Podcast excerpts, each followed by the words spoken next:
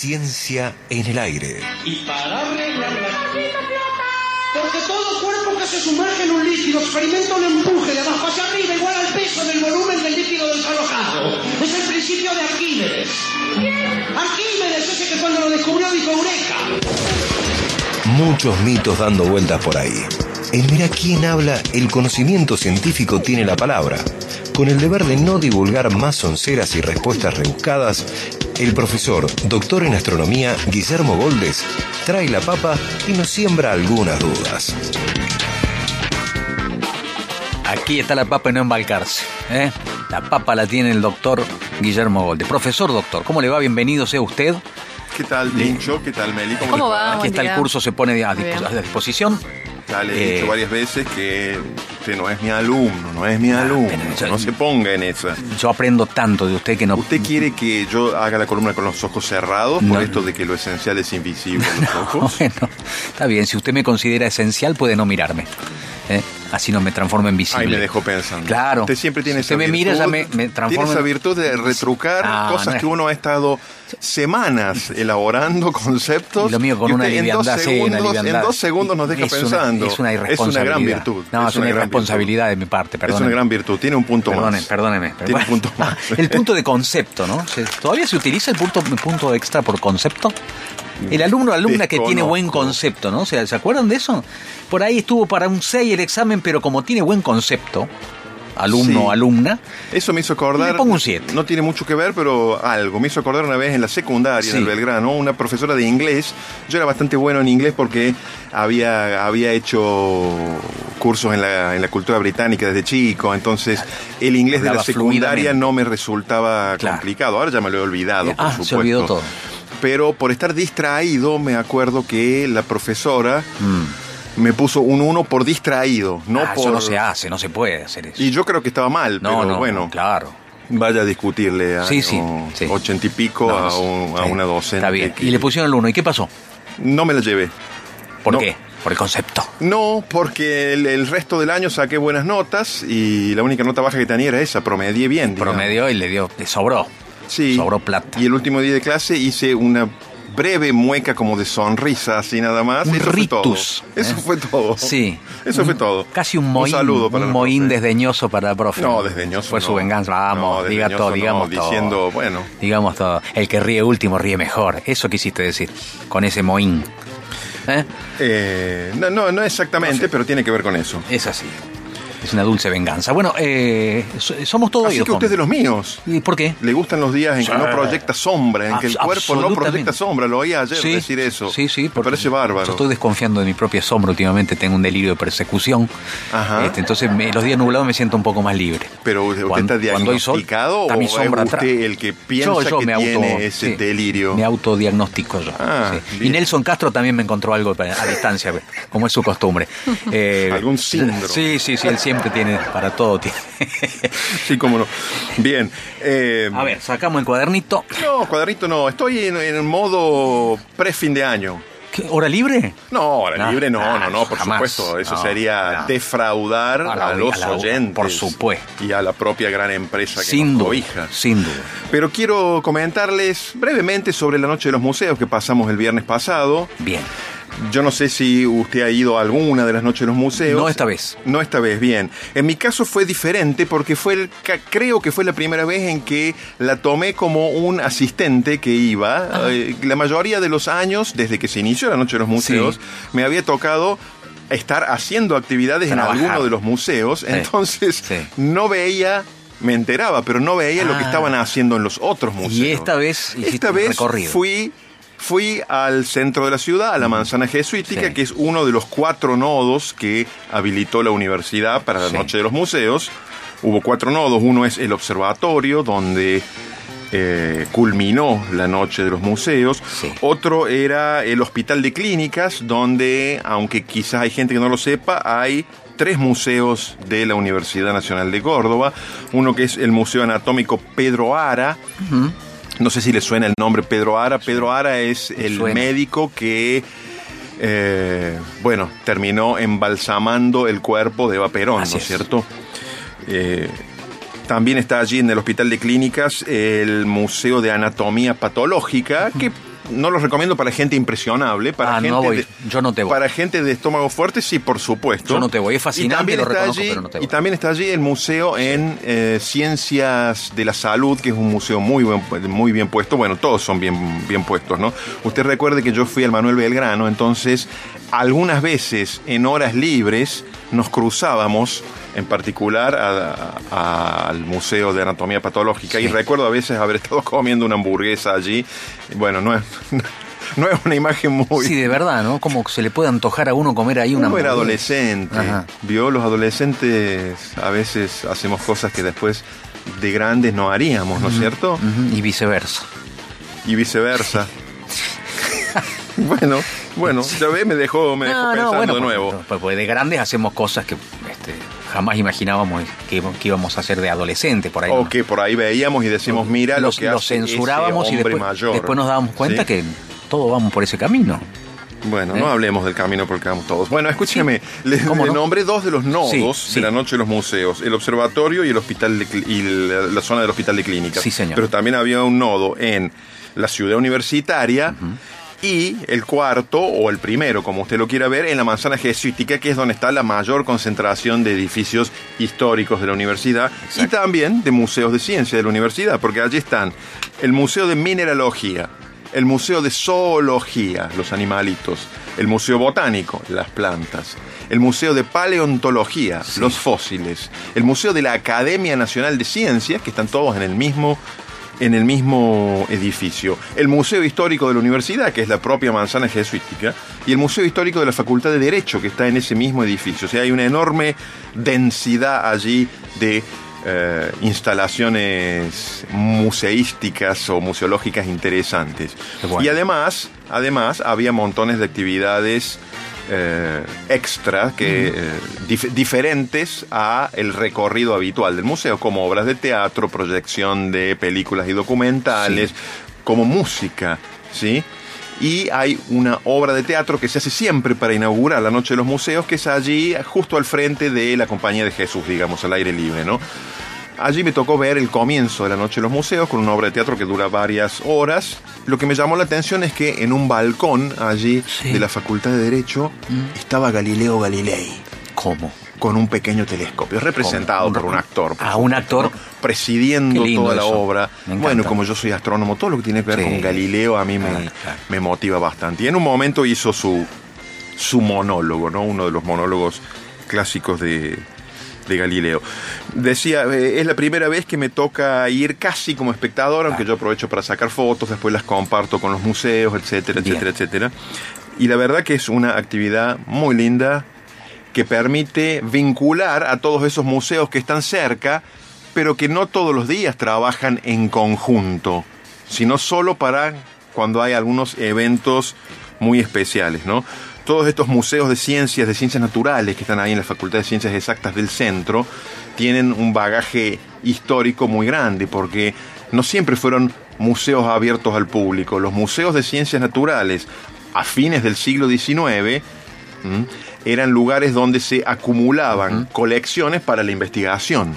¿sí? Y recién mucho tiempo después eso se abrió al público. Entonces por allí pasaron investigadores muy, muy reconocidos, en particular aquella primera camada, digamos, de investigadores que hizo traer Sarmiento de Alemania, con geólogos y biólogos como Bodenbender, Brackebusch, Doering, mucha gente que eh, cuyo nombre es fundacional para las ciencias naturales de la Argentina, ¿no?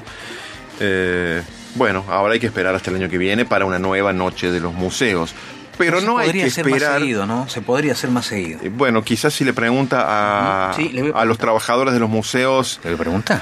le, le digan que necesitan más o menos 12 meses para recuperarse del ajetreo. No, porque aparte eh, los museos tienen actividad prácticamente a diario, no Claro, solo esa actividad Sí, que sí. consume mucho. Lógico. Ah, claro, en este momento, por la pandemia, no todos esos museos están abiertos Es cotidianamente, abrieron de forma especial, ¿no? Es.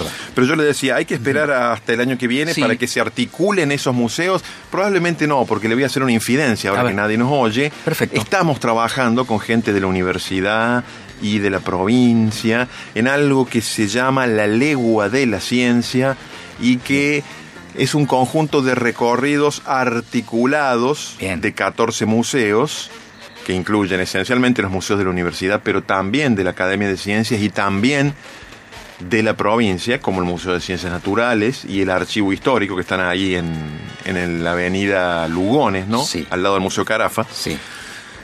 Estamos trabajando en eso y eso se va a inaugurar pronto. No puedo dar fecha, no quiero dar fecha, pero que la gente sepa que muy pronto va a tener a su disposición en el menú de cosas interesantes a nivel cultural para hacer en Córdoba un conjunto de recorridos que se llama La Legua de la Ciencia y que le va a permitir articular estos 14 museos, ir de uno a otro buscando ciertas piezas siguiendo ejes transversales, ¿no? Por ejemplo, un eje que tiene que ver con la evolución, y uno podría decir, sí, la evolución lógicamente debe estar presente en los museos de biología, sí, pero también en muchos otros museos, y entonces va a haber una serie de ejes que los van a articular Muy bien. y se va a poder ir de un museo a otro. Bueno, menudo trabajo, ¿eh? Es, es sobre todo un trabajo de coordinación, Sí, sí. que a veces no es fácil, ¿no es cierto? A veces no es fácil. Muy complicado. ¿eh? Y cuando se trata de investigadores, Bien. Eh, suele ser complicado ¿Cómo- ¿Cómo son, las- coordinar también. ¿Cómo son las reuniones de investigadores? Eh, ¿Cómo son las se van a las manos por ahí porque son todos muy apasionados. No sé si se llegan ahí, hay conato de agresión, por ahí se van a No, las manos. agresión no, es gente, pero es gente muy tranquila Ah, en es tranquila. general, pero es gente que en- estamos haciendo una generalización, ¿no es cierto? Eh, por la propia naturaleza del trabajo del investigador, Claro. Suele ser gente que cree que su disciplina, su área, es lo más Ahí importante que hay. Por eso digo yo que se puede producir ahí Entonces, una fricción. No un conato, pero siempre Eh, como ah. queriendo elevar un poquito más alguna Ajá. disciplina o alguna institución que las otras. Entonces, el trabajo de coordinación muchas veces es, ¿cómo decirlo? Dejar disconformes a todos para que la cosa esté bien distribuida. Es. Bueno, eh, obviamente no soy solamente yo quien está trabajando en esto. Hay es un proyecto que surge del programa de museos de la universidad y esto lo coordina Adam Tauber, que es paleontólogo y que coordina el programa de museos de la universidad. Excelente.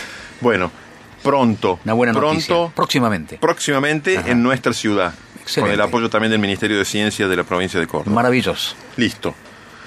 Ahora, Sí. le cuento un poquito qué hice ayer. Una parte, no todo lo que hice ayer. Sí. Porque como le decía, estoy en un Sí. mood fin de año. Sí. Y ayer fue feriado. Por la mañana me hice una llegada a las sierras. Sí. La excusa fue que tenía que hacer unas compras, se va a reír, pero de unos elementos de ferretería y los conseguía a unos que no había aquí en Córdoba en la falda. Qué raro. Eso le digo todo. Qué extraño. ¿Sí?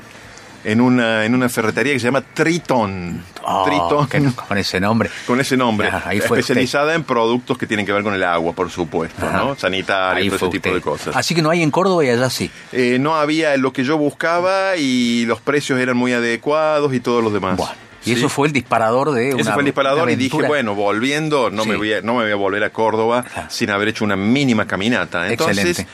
Paré en Cosquín, Sí. en, no sé si usted conoce este lugar, el- se llama la Juntura de los Ríos, Ah. donde se forma el río Cosquín, al ladito de la ciudad de Ah. Cosquín, se unen el río Yuspe Ah, no, no y el río San Francisco. No, no, no fui. Es un balneario muy lindo. En esta época todavía se puede ir con cierta confianza de no estar apiñado. En enero, no, olvídese. En, en enero es un lugar que, que estalla y todo el mundo haciendo asado, etcétera, Ah, etcétera, etcétera, bañándose y Mucho demás. batifondo, mucho bullicio. Mucho, mucho, porque está justo al lado de Cosquín. Ajá. Pero yo dejé el vehículo ahí, me saqué mis zapatillas para cruzar por el vado Bien.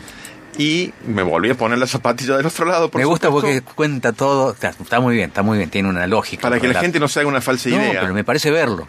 Me parece verlo. ¿Sí? ¿De qué color eran mis zapatillas? A Eh, ver. blancas, claramente, No, blancas. usted sabe que eran negras, son las, son las mismas que tengo en Ah, este no, momento. a. Gracias a que me las saqué para cruzar el Claro, lado, si no las estaría secando todavía. ¿cierto? Muy bien.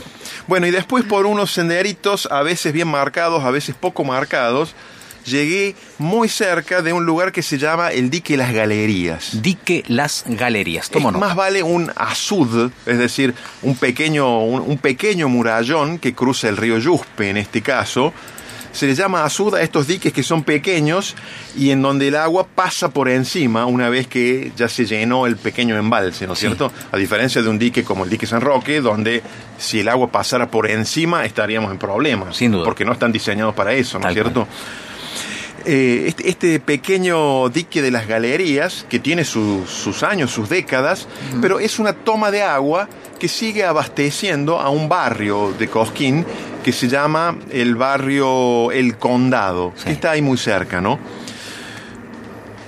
La caminata es linda, salvo, salvo que los propietarios de los campos o las estancias en repetidas ocasiones, en repetidos lugares, han bloqueado los senderos con estos antipáticos alambrados, incluso en algunos casos llegando hasta el río mismo, lo cual a uno lo obliga o a hacer un desvío grande o a saltar un alambrado que dice propiedad privada, ¿no es cierto? Lo que pasa es que con sus alambrados anulan senderos que existen desde hace décadas. ¿no es Senderos naturales.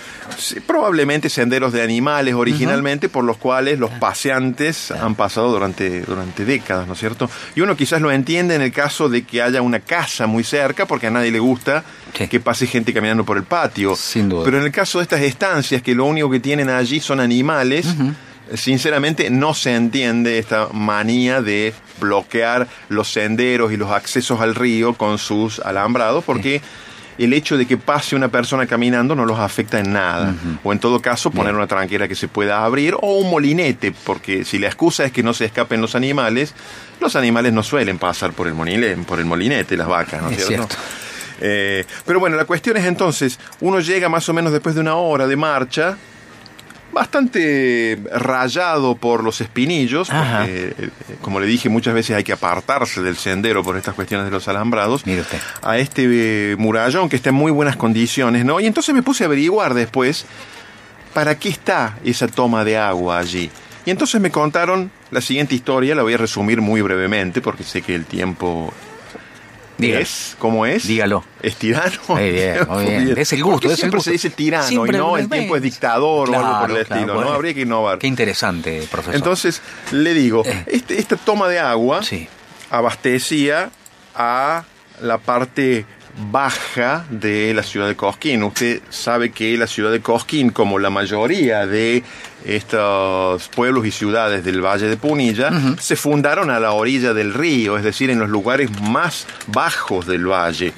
Pero ¿qué pasó? Con el tiempo fueron creciendo y fueron creciendo hacia todos lados y en particular Cosquín y no solo Cosquín creció mucho hacia el oeste, es decir, subiendo la sierra hasta un momento en que las casas ya están más altas que la antigua toma de agua.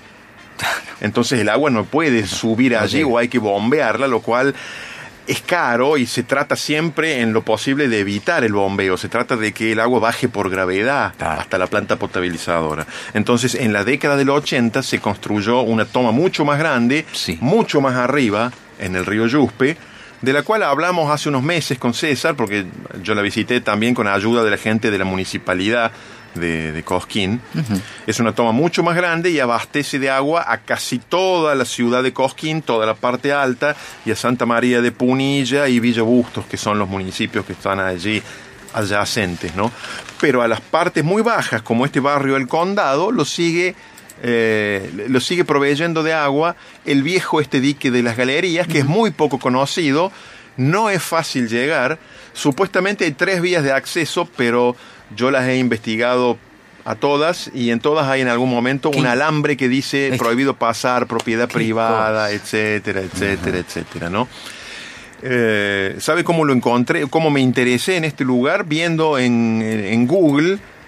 Yo a veces en esas horas de insomnio a la noche, cuando me despierto por ahí sin poder dormir, me siento en la máquina y veo Google, Sí. eh, Google Earth, ¿no? Para, para encontrar lugares de interés para planear futuros viajes. Eso hace Y en vez de dormir a la noche. ve- a veces Ajá. cuando no puedo dormir, Claro. en vez de ver una película, me pongo a planear Bien. futuros viajes, digamos. Otras bien. veces veo una Qué película. inquietos usted, Otras veces veo una película. Tiene- tiene Otras veces veo cada sí, bodrio. sí, sí. Ah, claro. Otras veces veo cada Ah, bodrio. ¿O no le ha pasado? Y sí, sobre todo a la engancha. noche, así, a las Ajá. 3 de la mañana, uno dice, bueno, puedo llegar a verlo igual, todo sea para no lo ve ponerme entero, a- ve el bodrio entero.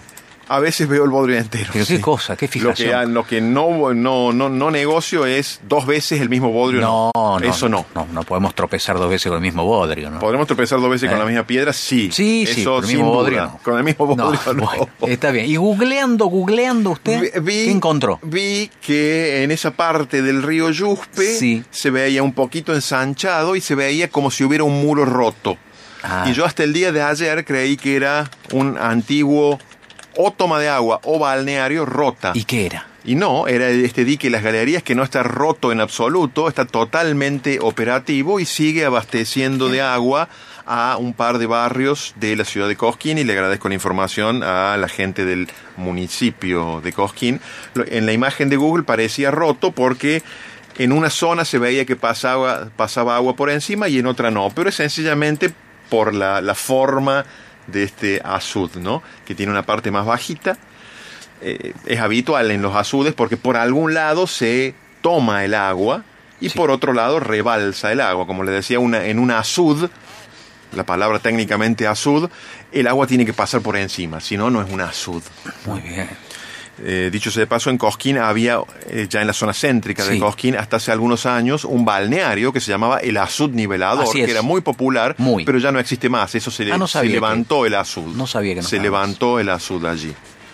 Y bueno, eh, entonces la idea es esta, si alguien quiere ir, se puede hacer con los recaudos de que van a tener que caminar más o menos Ojo una con hora. los alambrados. Se van a rayar los brazos y, y hay alambrados Bueno, pero- que si uno es muy susceptible Sí. y cuando ve un letrero que dice propiedad privada, dice, ah, no, entonces me vuelvo, bueno, está Ah, ese problema. La Pero otra usted es... siempre va más allá de los y alambrados. ahí hay que buscarle la vuelta, volverse un poquito, bajar al río, ir por las buena- piedras, volver a subir.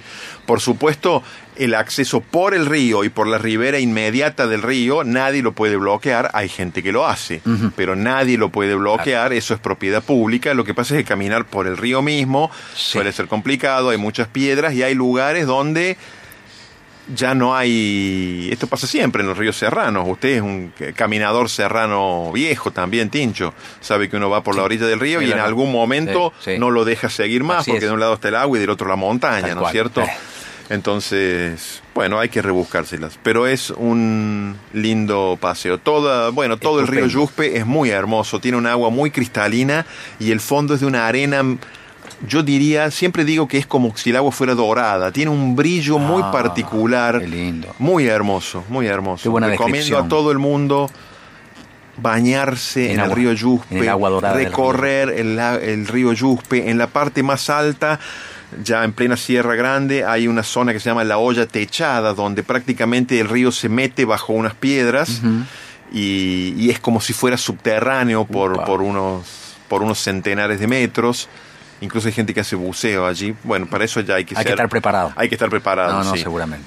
Bueno, recomiendo Mire a todos buen- los oyentes el río Yuspe Su relato toda despertó. su extensión. Bien, su relato despertó algunas dudas en nuestros oyentes. ¿Alguna ira eh, despertó? no, no ira jamás. Ah, jamás. el relato del Yuspe, no el relato de la profesora que me puso uno, ¿verdad? Eh, también, eh, ¿También? porque acá le preguntan, espere, espere, sí que tengo. ¿Habrá, Nombre. ¿Habrá sido Miss Poggi, la profe de inglés que le puso el uno? Pregunta alguien por no, acá. no. No era Miss Poggi. Ya pasó mucho tiempo, puedo decir. por- Era Miss Rodeiro. Miss Rodeiro. Sí, Ajá. que usaba unos enormes anteojos Ajá. Ahumados, así grandes, grandes, eh, en plena clase, y bueno, nos enteramos que era para poder mirar a distintos lugares del aula sin que el alumnado supiera a quién estaba mirando. Ah, ¿Hacia dónde estaba mirando? Usted vio que Ah, entre ¿anteojos alumnos... oscuros eran? eh, Oscuros grandes, Ah, grandes. anteojos oscuros grandes. Uh, Sí.